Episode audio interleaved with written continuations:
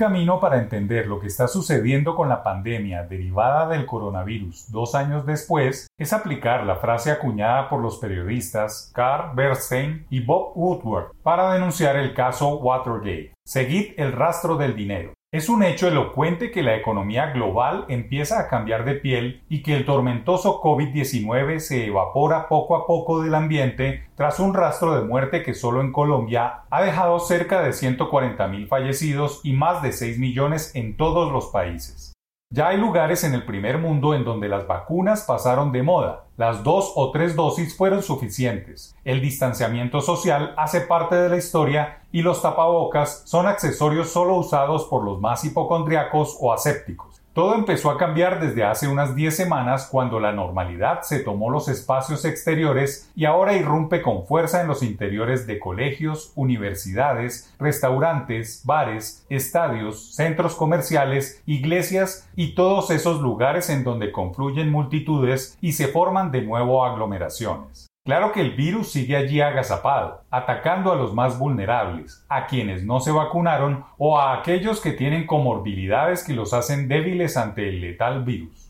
El punto ahora es que todo volvió a la normalidad de golpe y la mejor manera de verlo es que las previsiones de ventas de vacunas de los grandes laboratorios son menores de las esperadas. Según la firma de estudios del sector médico Airfinity, los cuatro grandes laboratorios, Pfizer, Moderna, AstraZeneca y Janssen, entre otros, estimaron una facturación conjunta 20% inferior a lo proyectado en los presupuestos. Los ingresos bajaron de unos 80 mil millones de dólares a unos 55 mil millones de dólares. Las ventas de las farmacéuticas se convirtieron en el mejor indicador que demuestra el regreso de la normalidad y que las personas se empiezan a sentir más seguras frente al coronavirus en casi todos los países. A los ojos de Matt Linley, director de investigaciones científicas de Airfinity, el mercado ha pasado de una alta demanda y un suministro limitado a una menor demanda, con más opciones y renuencia de las poblaciones a recibir más inyecciones. El mundo cuenta con existencias de 2.300 millones de dosis de vacunas en espera de ser utilizadas.